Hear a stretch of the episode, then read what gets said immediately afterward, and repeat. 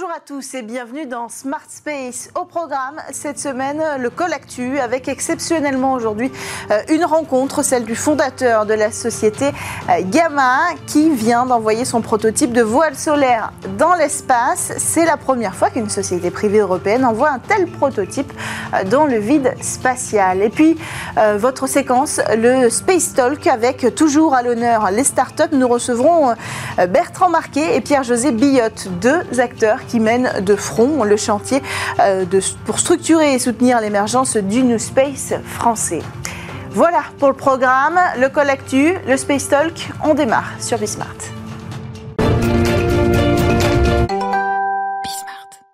Une voile solaire pour explorer l'espace profond, c'est le projet de la start-up Gamma dont on parle aujourd'hui. Nous recevons Louis de Gouillon-Matignon en plateau. Bonjour et bienvenue sur le plateau de Smart Space. Bonjour madame, merci beaucoup. Alors, vous étiez dans le col Actu il y a quelques semaines dans Smart Space car Gamma a envoyé pour la toute première fois l'un de ses prototypes de voile solaire dans l'espace, sous la forme d'abord d'un satellite évidemment. C'était le 3 janvier dernier à bord de Falcon 9 de SpaceX. Ça a fait euh, de Gamma la toute première société privée européenne à envoyer euh, dans l'espace un prototype de voile solaire. C'est quand même quelque chose pour une toute jeune start-up comme euh, Gamma. Où en est le prototype aujourd'hui? Est-ce que tout est nominal, comme on dit? Tout est nominal merci de demander. Le satellite aujourd'hui orbite à une altitude de 538 km euh, au-dessus de la Terre, à une vitesse d'à peu près 28 000 km/h. C'est la vitesse de satellisation. Et nous avons reçu ce qu'on appelle les premières recettes en vol, c'est-à-dire que nous avons établi les premières télécommunications avec le prototype, donc avec cette voile solaire qui est encore à l'état plié. C'est-à-dire que pour l'instant, c'est une boîte qui orbite autour de la Terre, que nous allons actionner dans quelques semaines, quelques mois, de telle manière à ce qu'on puisse avoir une gigantesque voile, 75 mm. mètres carrés, qui soit déployée depuis ce petit petit satellite qui fait la taille d'une boîte à chaussures qui pèse à peu près 11-12 kg. C'est presque aussi impressionnant que quand on a vu se déployer le, le, satellite, le télescope James Webb en fait. Donc là, euh, l'idée c'est quoi? De quoi c'est composé une voile solaire? C'est assez intéressant que vous fassiez le parallèle avec James Webb puisque c'est la société américaine qui nous a fourni le matériau pour fabriquer la voile qui a également construit les espèces de panneaux qui vont venir protéger James Webb d'un certain rayonnement, mhm. euh, le rayonnement infrarouge. Et en fait, une voile solaire, c'est vraiment un dispositif de propulsion. C'est pas du tout un panneau panneau solaire comme on peut le penser, où c'est pas du tout une antenne gigantesque qui pourrait être déployée depuis l'orbite basse ou même depuis plus loin. C'est vraiment un système de propulsion. Donc la voile solaire, c'est quoi? C'est comment est-ce qu'on va réussir à déployer une super grande surface dans l'espace mmh. qui va venir réfléchir la lumière et en réfléchissant la lumière, mmh. l'objet spatial va être impacté par les photons et donc une accélération va être imprimée à notre objet spatial, ce qui va nous permettre in fine de mmh. pouvoir transporter nos charges utiles d'un point A à un point B. Donc l'objectif, c'est on embarque des instruments scientifiques que l'on va vendre à des agences spatiales à des fonds d'investissement, à des centres de recherche. Et nous allons ensuite prendre ces différents instruments et les amener jusque Mars, Vénus, mm. jusque certains astéroïdes ou même le système solaire externe à partir de Jupiter. Alors j'aimerais quand même qu'on s'attarde sur le fonctionnement parce que ça paraît très euh, lointain, hein, si je puis me permettre cette euh, analogie, euh, pour, pour le commun des mortels, de comprendre comment cette voile voit avancer dans l'espace. Il n'y a pas d'air, ça paraît évident. Donc ces photons, ils vont venir d'où? Du Soleil? Alors les photons viennent du Soleil. Il y a d'autres sociétés américaines et d'autres centres de recherche qui imaginent d'autres solutions avec des lasers, par exemple. Mhm. Là, on n'est plus sur des, lasers tirés de Terre. Depuis la Terre ou même depuis l'orbite, puisqu'aujourd'hui, mhm. on a quand même une technologie qui est la télécommunication via laser avec mhm. certaines sociétés. Donc, c'est quelque chose qui est imaginable, mais pas du tout à horizon 5-10 ans, plutôt à horizon 20-30 ans. Et aujourd'hui, on se sert vraiment de la lumière ambiante dans le système solaire. Ce sont les photons qui sont émis par le Soleil, par notre étoile. Et donc, on va venir en fait pousser ces espèces de grandes surfaces. On est un petit peu comme un voilier sur l'eau, sauf qu'à la place d'avoir du vent, nous avons ces photons. Et alors, c'est une technologie qui est en somme connu depuis pas mal de temps, puisque Kepler déjà observait certaines comètes et se rendait compte que la queue des comètes était impactée par la lumière, et il écrivait déjà, il y a quelques siècles, que nous pourrions peut-être un jour voyager avec des voiliers spatiaux. Mm. Euh, Tsiolkovsky, qui est un peu le père de l'astronautique euh, soviétique et euh, russe puis soviétique, avait imaginé que nous pouvions aussi peut-être fabriquer ces espèces de grandes voiles solaires, mais à l'époque, la technologie n'était pas prête. Mm. Aujourd'hui, ce qui permet d'avoir vraiment une voile solaire intéressante, fiable et concrète pour des missions privées, des missions publiques, c'est la miniaturisation des satellites et mm. la miniaturisation des composants satellitaires. Mm. En fait, le New Space, c'est principalement deux tendances. C'est la réduction des coûts de lancement avec des sociétés comme SpaceX ou d'autres, et aussi la miniaturisation, c'est ce que l'on oublie souvent, de tous les composants mm. satellitaires. Ce qui fait qu'aujourd'hui, on peut avoir un satellite qui fait encore une fois la taille d'une boîte à chaussures, ce que nous avons envoyé euh, en janvier avec SpaceX, et qui permet de faire des missions toujours plus audacieuses, toujours plus ambitieuses. Donc la voile solaire, c'est cette espèce de grande voile qui est faite d'un matériau assez fin, 2,5 microns, soit 50 fois la finesse d'un cheveu. Donc je vous laisse imaginer pour plier, nous étions euh, au CNES à Toulouse, nous étions euh, tous les opérateurs sur des tables en train de plier vraiment comme les petites mains dans toutes les grandes maisons de couture en France. Et euh, nous étions en train d'embarquer cette espèce de grande voile dans ce petit satellite. Et une fois que cette super grande surface de 2,5 microns se déploie, elle va vraiment venir agir comme un miroir, réfléchir les photons et pousser le satellite. Le déploiement, ça va être un moment crucial. Il est prévu pour quand? Il est prévu au printemps. On n'a pas encore la date définie. On a eu la chance d'être accompagné par le CNES pour faire un vol euh, mhm. à 300 0G. Ce sont les vols, vous savez, qui recréent les conditions d'apesanteur. Et ce qui va nous permettre de pouvoir tester un petit peu nos algorithmes et nos softwares de déploiement pour qu'on puisse vraiment déployer en toute sécurité, en toute confiance. On espère pouvoir déployer à partir du mois d'avril. Hmm. Alors, vous avez parlé euh, de différents clients potentiels. Vous avez cité des missions euh, scientifiques, mais des acteurs privés aussi. L'idée, c'est quoi? C'est d'aller chercher une entreprise privée qui voudrait faire quoi dans le deep space? Aujourd'hui, euh, le Deep Space, c'est principalement l'orbite terrestre, l'orbite basse, c'est principalement ce que j'appelle la banlieue terrestre. Mm. Euh, à mesure que l'histoire va avancer, on va aller toujours plus loin. On va d'abord aller vers la Lune, puis on va aller vers Mars. On a fait le pari chez Gamma qu'il y allait avoir d'ici quelques années une réelle industrie aérospatiale qui se déploierait jusque Mars, même peut-être jusque plus loin. Mm. Et on veut être là pour pouvoir proposer des solutions qui soient ultra compétitives en mm. termes de prix. Lorsque l'on parle de voile solaire, on parle de missions vers Mars ou vers Vénus qui vont coûter de 20 à 30 fois moins cher que des missions traditionnelles. On parle de quelques millions de dollars, quelques dizaines de millions de dollars, versus des centaines de millions de dollars, voire parfois des milliards de dollars. l'ergol. Exactement. Mm. Et puis parce qu'on arrive à miniaturiser toute notre mm. technologie. En termes de clients, on a des agences spatiales comme le CNES, comme l'ESA, comme d'autres agences spatiales dites de pays émergents sur le plan spatial. On pense bien évidemment à certains pays arabes, les Émirats mm-hmm. arabes unis, l'Arabie saoudite mm-hmm. et d'autres. On pense à d'autres nations spatiales qui aujourd'hui ont envie d'avoir une présence au deep space. On pense notamment à l'Inde, on pense à l'Asie du Sud-Est. Mm-hmm. Et si aujourd'hui on regarde en termes d'entreprises privées, c'est vrai que c'est encore un petit peu jeune et que le marché n'est pas encore hmm. très clair ni très défini, mais on pourrait imaginer d'ici quelques années, si on arrive à créer par exemple des missions plus récurrentes vers la Lune, hmm. qu'on ait besoin de faire des allers-retours entre la Lune, qu'on ait besoin d'avoir des postes pour par exemple garantir Internet sur les faces cachées de la Lune pour que certains rovers puissent hmm. être autonomes et puissent agir alors que certaines personnes ne sont pas présentes. Mais alors concrètement, vous proposez d'embarquer quoi? Quelle charge utile? Pour l'instant, des instruments scientifiques, c'est-à-dire euh, des caméras, euh, des spectromètres, mm. des instruments dont la fonction va vraiment être de comprendre l'environnement dans lequel on évolue. Mm. Et donc, par exemple, d'envoyer le cas typique d'une mission euh, pour Gamma, c'est par exemple avoir un satellite qui va faire une vingtaine de kilogrammes, voire un petit peu plus, mm. la taille d'un micro-ondes, qui va embarquer quelques caméras, peut-être quelques dosimètres, et qui va partir par exemple faire un survol de la planète Vénus pour essayer de comprendre un petit peu mieux son atmosphère, ou pour par exemple faire ce qu'on appelle du dérisking. Aujourd'hui, lorsque l'on construit une mission spatiale sur du long terme, 5 ans, 10 ans, ce sont vraiment des missions importantes qui sont en général financées par l'ESA ou la NASA. On va faire du dérisking d'instruments, c'est-à-dire qu'en fait, on va envoyer des versions bêta, si je puis dire, des instruments que l'on va faire voler sur les missions principales. Gamma pourrait être une solution pour, par exemple, partir en deep space, tester des nouvelles caméras, tester des nouveaux matériaux, aller comprendre un petit peu mieux hmm. comment sont construites les planètes et comment est-ce qu'elles fonctionnent avant de faire des missions plus ambitieuses. Dernière question, quand Rocket Lab... Euh, euh, autofinance une mission euh, pour aller euh, explorer Vénus. Est-ce que ça vous donne des idées? Est-ce que Gamma envisage de financer ses propres missions scientifiques pour montrer qu'il est possible à bas coût de financer une mission scientifique via le secteur privé? La mission dont vous parlez, c'est le module photon qui va mhm. partir vers Vénus, que l'on regarde bien sûr très attentivement. L'idée, c'est qu'aujourd'hui, les gens sont vraiment sur l'orbite basse et que dans quelques années, on sera sur le deep space. Je pense que quand Rocket Lab fait ce type de mission, c'est vraiment, euh, comment dirais-je, c'est un signal très fort pour le reste de l'industrie aérospatiale et c'est quelque chose que nous imaginons. On ferait peut-être quelque chose d'un peu différent. Mhm. Sur ce premier lancement, on a eu la chance d'être accompagné financièrement par le groupe CMA-CGM. Mhm. Donc nous pourrions très bien imaginer une première mission deep space type démonstration à mm. horizon 2025-2026 vers Mars ou vers Vénus qui soit soutenue soit par un groupe comme mm. CMA-CGM, soit par une grande association qui souhaiterait financer ce type de mission et démontrer qu'il est possible de faire de la science à bas coût. Merci beaucoup Louis de Gouillon-Matignon, euh, fondateur et dirigeant de la société Gamma qui développe une voile solaire à destination du Deep Space. Merci d'être venu sur le plateau de Smart Space. On poursuit quant à nous avec notre Space Talk sur Bismart. L'essor des startups a fait euh, grand bruit et pourtant la structuration et le soutien à cet écosystème est un chantier de grande ampleur que s'efforcent de mener nos invités en plateau aujourd'hui. Nous avons euh, Bertrand euh, Marquet, cofondateur du Paris Saclay Accélérateur. Bonjour et bienvenue sur le plateau de Smart Space. Avec plaisir. Pierre-José Billotte qui est déjà venu en plateau de Smart Space, fondateur des assises du New Space. Bienvenue. Bonjour Cécilia.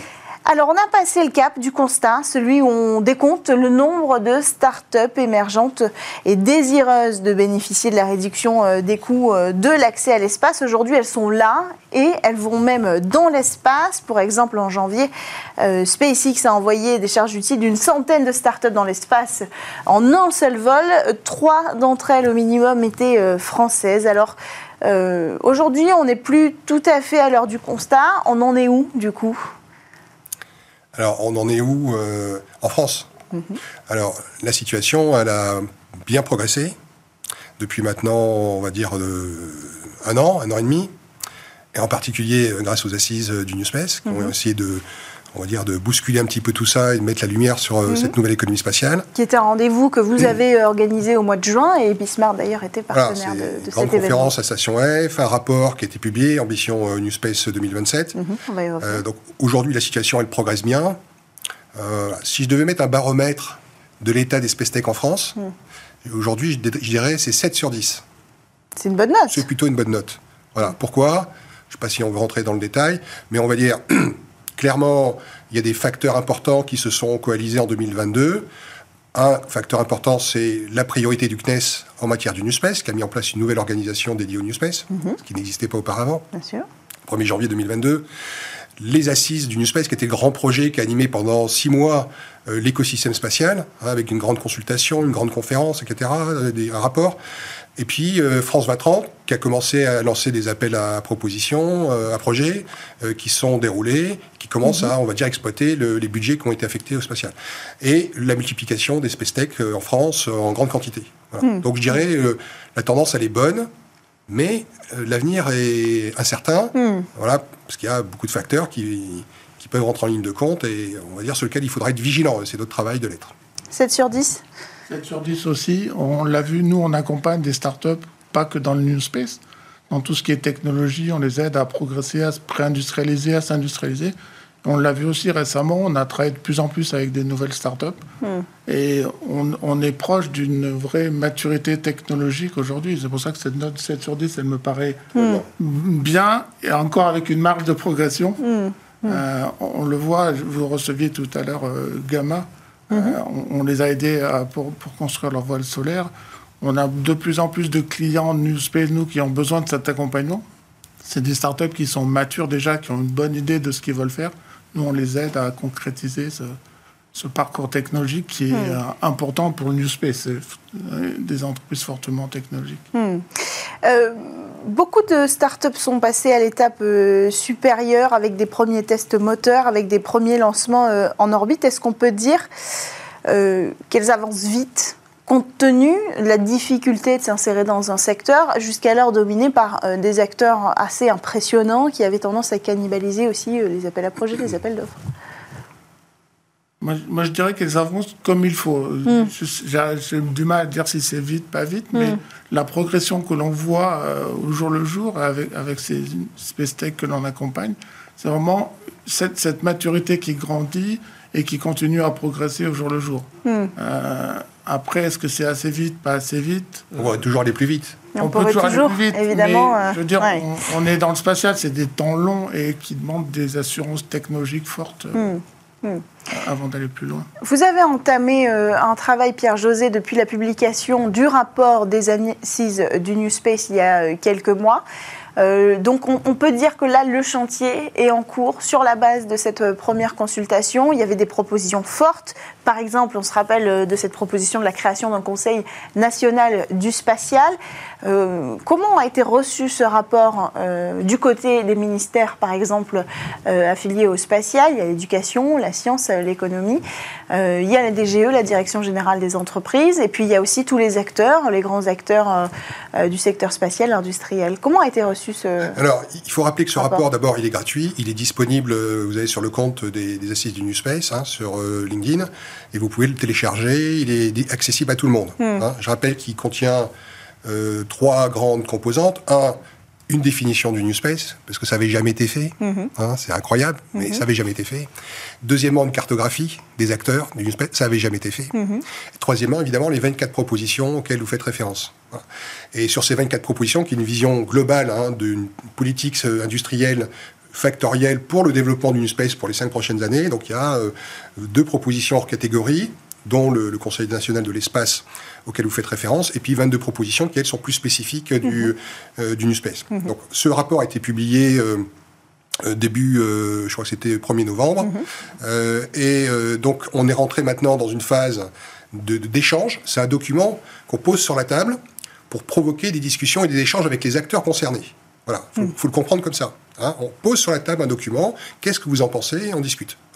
Et donc depuis, euh, on va dire, euh, euh, novembre, décembre et janvier, et sans doute jusqu'au mois jusqu'au fin février, on rencontre tout un ensemble d'acteurs.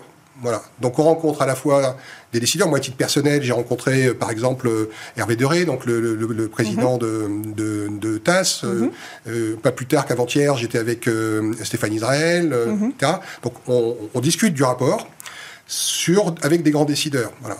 Et on discute aussi du rapport avec, évidemment, la DGE. Donc on a déjà eu un premier rendez-vous avec la DGE pour discuter. Hmm. Et on a un deuxième rendez-vous qui est planifié pour discuter d'un sujet particulier qui est le financement. Hmm. On va aussi discuter du Conseil national de l'espace, qui est notre proposition, aussi avec la DGE. Moi, j'ai un entretien cet après-midi avec la DGE sur le sujet. Donc, on va rencontrer ensuite des, personnalités politiques. Donc, à l'Assemblée nationale, en février, on rencontre la présidente du groupe euh, spatial euh, d'études spatiales à l'Assemblée nationale, le rapporteur espace de l'Office d'évaluation des choix scientifiques et technologiques, hmm. pour, avec le rapport. Et on discute avec ça autour de la, rapport. On pose sur la table, on discute. On rencontre Bruno Bonnel, grand sujet sur France 2030. Hein, Il y a des hmm. choses à dire aussi sur euh, peut-être ce qu'il faut, euh, ce sur quoi il faut être vigilant euh, dans les, dans les prochains mois. Hmm. on rencontre Hervé Berville aussi, qui est le secrétaire d'État à la mer peut-être un peu moins connu, mais c'est très très important parce que la mhm. mer euh, et l'espace euh, sont, sont, deux espaces euh, qui sont extrêmement proches avec beaucoup de choses en commun. Oui, sur la, la question de la réglementation par exemple, qui est un très vaste sujet. Sur, plein de choses, sur les mhm. usages, sur les stratégies d'acteurs. On peut mhm. imaginer qu'on a parlé de CMA-CGM, je crois, dans l'entretien précédent, mais CMA-CGM a pris une position dans le Telsat de 5% en capital. On peut penser à créer un centre de recherche sur le spatial dans la région de Marseille, en PACA. On peut imaginer qu'ils peuvent peut-être devenir un opérateur satellitaire demain. Hein, et c'est un nouvel entrant qui va apporter une vision nouvelle, etc. Donc euh, je dirais, on, on, a, on a tout un ensemble de rendez-vous comme ça qui sont, qui sont programmés euh, et avec lesquels on discute et on débat. Mm. Et en parallèle de ça, nous, on, commence à pousser certaines propositions, mm. euh, parce qu'on veut pas... Le rapport, il donne des pistes. Hein. il, il, fait état d'enjeux, six grands enjeux, et ensuite, il donne des pistes hmm. de solutions. Et ensuite, ces pistes-là, on en discute. Et ensuite, on commence à les pousser pour voir celles qui peuvent aboutir et, qu'on va, sur lesquelles on va travailler pour les détailler. Hmm. Voilà un peu la, situation dans laquelle on est aujourd'hui. Et on fera un point à l'occasion des assises 2023 au mois de juillet bien sûr, qu'on suivra évidemment euh, avec attention. Bertrand, à l'incubateur Paris-Saclay, est-ce que vous voyez une différence aujourd'hui avec ces nouvelles générations de start-up qui arrivent? Est-ce qu'on peut dire euh, que euh, ces premières vagues qui ont participé aux assises New Space, qui ont participé à interpeller avec différents consortiums, avec des, lettres publiques, les gouvernements, l'Union européenne, est-ce qu'on peut dire qu'elles ont damé le terrain? Et vous voyez une autre maturité aujourd'hui? Alors, nous, on reste une structure jeune, un peu comme le, New Space en France. Hmm. On a commencé il y a, à peine trois ans avec une première Space Tech qui était dans nos murs, qui a, qui a fait un, premier test de moteur. Hmm. Et là, on a vu l'accélération dont je parlais tout à l'heure technologique est, flagrante, en fait. Les, dossiers, les demandes d'assistance, de, de, support technologique qu'on a sont beaucoup plus matures, sont beaucoup plus... Euh, euh, ambitieuse à la fois, à la fois mature et ambitieuse. Hein. On, travaille avec Sirius, euh, Latitude, etc. Mhm. Tous les l'aspect micro-lanceur est vraiment quelque chose qui a euh, qui a maturé pendant ces, ces, deux dernières années. Mhm. Et je pense qu'on est proche d'un premier lancement d'un micro-lanceur français, hmm. peut-être cette année ou en début d'année prochaine. Alors ça, on espère voir ça euh, avec attention. Il y a un gros sujet, euh, c'est peut-être la priorité, vous allez me le dire tous les deux. Vous pouvez commencer, Bertrand, est-ce que c'est le financement?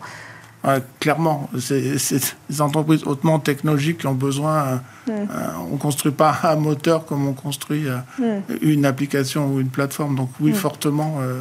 Et on le voit, certaines startups qu'on accompagne ont, pour certaines, effectivement, cette problématique du financement. Mm.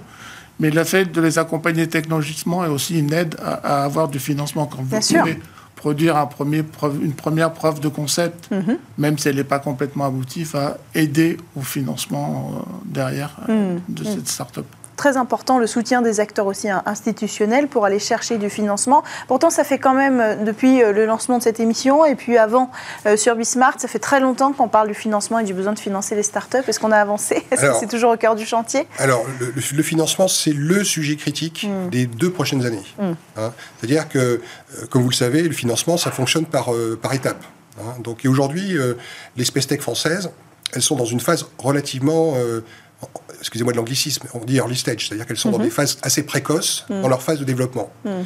Mais de, de, ce fait, elles sont décalées de plusieurs années par rapport aux space tech américaines, dont la phase de, on va dire, de early stage a hmm. eu lieu il y a déjà 3, 4, 5 ans. oui, mais on, voit, comme le Bertrand le dit, que ça avance vite, qu'on a de plus en plus de, de, de, proof of concept, d'essais moteurs pour Sirius, enfin, il se passe des choses. On voit dans l'espace pour Gamma. Il y, a un financement sur la partie early stage, hmm. voire un peu ce qu'on appelle la série A, donc des, des space tech qui lèvent 1 million, 2 millions, peut-être même jusqu'à 10 millions. Hmm. Hein. Ça, c'est la partie early stage. Mais l'enjeu, il est sur le développement, c'est la croissance derrière. Et c'est-à-dire que les entreprises vont avoir besoin de ce qu'on appelle de série B et de série C, de financement de série B, série C dans les, dans les deux ans qui viennent. Hmm. C'est là que tout va se jouer. Voilà. Et euh, c'est-à-dire lever des dizaines, des dizaines de millions d'euros. Hmm. Sauf qu'aujourd'hui, à la fois parce qu'on a un tissu de financement, de fonds d'investissement qui, est, trop, trop faible en France, on a deux fonds, hein, Aujourd'hui en France, c'est trop peu, hmm. avec des quantités qui sont faibles. Euh, et, en, même temps, euh, on va avoir des besoins très forts et un marché qui est en train de se retourner en termes de l'investissement. Hmm. En 2022, le capital investissement mondial dans le spatial, il a baissé de 60%. C'est-à-dire qu'il s'est écroulé en 2022. Voilà. Et dans ce capital investissement global, évidemment, la partie euh, hmm. investissement dans l'espèce tech, on va dire, on sort d'une période où l'argent était facile pour financer le spatial dans les trois dernières années, ce qui a donné le phénomène des SPAC aux États-Unis, etc. Hmm. Donc on levait énormément d'argent. Mais si je peux me permettre de dire, la fête, elle est finie, de l'argent facile, et c'était lié hmm. au problème de, des taux d'intérêt des banques centrales, qui hmm. étaient des taux d'intérêt négatifs, c'est-à-dire qu'on rémunérait l'emprunteur. On était dans, on marchait sur la tête. Aujourd'hui, ça, les banques centrales ont remonté leurs taux. Hein. Donc de fait, les, fonds d'investissement maintenant vont, les investisseurs pardon, mondiaux mmh. vont orienter leur argent plutôt vers d'autres produits que de mmh. l'investissement dans les entreprises, ce qui explique en partie l'écroulement du capital d'investissement dans le spatial en 2022. Alors qu'est-ce qu'on fait? Et, c'est maintenant qu'on a besoin de beaucoup d'argent. Vous comprenez la, je dirais la situation critique. Et donc ça veut dire que le baromètre dont je parlais tout à l'heure, on a 7 sur 10 aujourd'hui, mais on pourrait très bien être 0 sur 10 ou 1 sur 10 dans deux ans. Donc mmh. c'est aussi, euh, aussi clé que ça, parce que les entreprises, elles ont levé pour démarrer, mais de démarrage, c'est bien. Mais ce qu'on attend des space tech français, c'est qu'elles deviennent des licornes. Donc elles puissent euh, faire euh, se développer au niveau euh, international, faire de la croissance et devenir des licornes françaises dans le spatial. C'est ça le vrai enjeu pour tout le monde. Et pour faire ça, il va falloir qu'elles puissent avoir des séries B, séries C de 10, 50, 100 millions, 150 millions d'euros dans les deux prochaines années. Aujourd'hui, on ne sait pas le faire. Hmm. Voilà. Cassini en Europe apporte une réponse mais c'est un fonds de fonds, Cassini. Hmm. Il a deux problèmes. Un, c'est un fonds de fonds, mais s'il n'y a pas de fonds privés, parce que les, acteurs privés veulent pas aujourd'hui créer des fonds dans le spatial pour financer ce, besoin formidable, eh bien, Cassini aura de l'argent en caisse, mais il ne l'affectera pas. Il y a un deuxième problème, c'est qu'un milliard sur toute l'Union européenne, c'est beaucoup trop peu. C'est beaucoup trop peu. C'est beaucoup trop peu, ça devrait être 5-10 milliards. Est-ce que, euh, pour, trouver des solutions, hein, parce que l'idée c'est de comprendre quels, vont être euh, les outils utilisés dans le chantier que vous portez euh, tous les deux, la, solution ce sera la commande publique aussi, Bertrand? Oui, c'est une des solutions. C'est pas la seule aujourd'hui. Hmm. En manque de budget sur ce sujet-là Il y, y, y, a deux sujets. Il y a la commande publique, vous avez raison, c'est un hmm. grand sujet, et, et, ensuite le capital investissement. Hmm. Sur le capital investissement, euh, sur la commande publique, c'est France 2030 qui peut travailler là-dessus. mais Qui a déjà commencé, qui a annoncé plusieurs lauréats, une série de Il faut aller plus vite, parce que dans France 2030, euh, on a prévu 100 millions par an euh, pour les acteurs émergents. il, faut, il faut que ce montant-là, on, on, l'utilise. Hein, mais enfin, il s'est passé un an entre l'annonce de France France 2030 et le premier appel d'offres, qui est quand même un délai raisonnable. il faut veiller à ce que France 2030 mobilise bien, et c'est pour ça qu'on rencontre Bruno Bonnel aussi au mois de mhm. février sur le sujet. Donc, mhm. un, d'abord, il faut mobiliser les fonds, il faut déjà mobiliser fortement les fonds qui existent. Ça, c'est le premier point. Deuxièmement, sur la commande publique, c'est lié à des budgets. C'est pas facile aujourd'hui d'avoir des volumes de commandes publiques qui puissent faire que les space tech françaises puissent être concurrentes des, des space tech américaines qui reçoivent des commandes publiques gigantesques. Moi, je me rappelle d'une levée de fonds d'une société qui s'appelle Blue Task dans le Colorado. Euh, l'armée, il passait commande, il avait trois ans d'existence, et l'armée, lui passe sur une commande de 280 millions de dollars. C'est-à-dire euh, trois fois presque France 2030 pour les acteurs émergents sur, un seul, sur une seule commande. Hmm. Donc là, c'est un sujet sur le capital investissement. Euh, si on laisse faire le marché, on n'y arrivera pas. Si on dit, bah, on va attendre que les fonds privés se créent sur le spatial, on va attendre longtemps. Et pendant ce temps-là, les entreprises euh, françaises, elles ne se financeront pas. Et tous ces beaux hmm. projets-là, finalement, qu'est-ce qu'ils feront? Ils, ils, déposeront le bilan, hmm. ils se feront racheter par euh, des space tech américaines, ils se feront racheter par des Ou par des grands acteurs industriels. Et on aura perdu cette belle génération d'entrepreneurs français. Hmm. Donc je dirais, là, il y a un enjeu. On a fait une proposition. Nous, on dit, il faut qu'il y ait une action volontariste de l'État de capital investissement qui vient dynamiser le marché privé de l'investissement. Voilà la proposition qui a été faite dans le rapport. Euh, Bertrand, ces startups, elles participent au chantier Est-ce que vous, quand, vous, les rencontrez, voilà, on a du early stage aussi, euh, mais on, a des startups qui arrivent à Paris-Saclay, désireuses de participer à ce chantier-là, de, construire un écosystème français, mais aussi peut-être européen. Ça peut être le, dernier sujet qu'on aborde, ce chantier au niveau européen. Ah, tout à fait. Ils sont vraiment. Euh, et le spatial, encore plus d'autres que d'autres domaines, a besoin de cet écosystème. Oui. Euh, quand une, une start-up va construire un moteur, c'est pour un autre lanceur ou un véhicule de transfert orbital, etc. Il y a besoin aussi effectivement d'avoir de, des initiatives européennes et on, peut saluer ce qu'est en train de mettre en place euh, l'Agence spatiale européenne, l'ESA, mmh. euh, sous la gouvernance aussi avec le CNES partagé, au Carré Domény, là, ce qu'ils appellent un Space Transportation Hub, mhm. qui va être annoncé prochainement et mis en place. Tout n'est pas figé, mais l'idée, c'est de créer cette synergie européenne, des communautés qui vont se retrouver dans un lieu précis hmm. et fédérer un petit peu cet écosystème européen du, transport. Et là, on y retrouvera quoi? Les acteurs majeurs et les startups On y retrouvera les acteurs majeurs, les structures d'accompagnement, etc. Euh, voilà, le hub aujourd'hui, il, est en chantier aussi. Mhm. Ça fait partie du chantier New Space, mais vraiment, c'est de créer cet écosystème et cette communauté euh, hmm. sur. Euh, bon, on a la chance que ce soit au Carré de Ménil à Paris, mais l'idée c'est de structurer euh, hmm. avec d'autres agences européennes. On sera aux premières loges. un dernier mot, ce chantier européen, il est indispensable pour la France? Pour moi, ce qui est indispensable, vous l'avez compris, c'est le financement. Et le financement, c'est aux acteurs français de se mobiliser, en particulier les acteurs publics. On, rencontre, on, a, on a ouvert une discussion avec la DGE mhm. sur le thématique du financement. Ils ont entendu euh, l'appel qui est fait dans le rapport sur le mm. sujet. Donc on a euh, des rendez-vous qui sont programmés pour discuter de ça. Donc pour moi c'est l'élément clé et on ne va pas remettre sur l'Europe pour se déresponsabiliser, si vous voulez. C'est aussi parfois un peu le, réflexe en disant l'Europe va régler les problèmes. Non, c'est aux acteurs français de régler le problème. Et nous, on le met sur la table. Après, on en discute, etc. Donc ça, c'est vraiment le sujet clé. L'Europe, elle peut appuyer ça, évidemment. Hein, et l'ESA le fait. Il y a plein d'initiatives. On en a parlé, on a parlé de Cassini. Mais bon, on a, vu les limites d'un mhm. sujet comme Cassini. Donc je dirais l'Europe, elle appuie, etc. Mais c'est pas l'Europe qui va régler le problème de la France. C'est à la France, des acteurs, de se prendre en main en collaboration avec les acteurs européens, évidemment, ce qu'on fait dans le cadre de, des assises. Hein. L'ESA mhm. est partenaire des assises, évidemment. Euh, donc c'est vraiment l'enjeu pour moi, il est là. C'est le plus important. C'est autrement on va perdre une génération d'acteurs et on, pleurera euh, sur euh, voilà sur sur une génération perdue. Et ça, personne n'en a envie. Et, il faut qu'il y ait des, lanceurs d'alerte, si je peux dire. Et les assises, c'est un lanceur d'alerte sur ce sujet du financement. Voilà. Et on le remettra autant de fois qu'il le faudra pour qu'on le fasse avancer. Merci beaucoup New Space, chantier en cours, vous l'avez compris. Merci euh, Pierre-José Billotte, fondateur des Assises du New Space et Bertrand Marquet, cofondateur du Paris-Saclay Accélérateur. Merci à tous de nous avoir suivis pour cette émission. On se retrouve dès la semaine prochaine sur Bismart.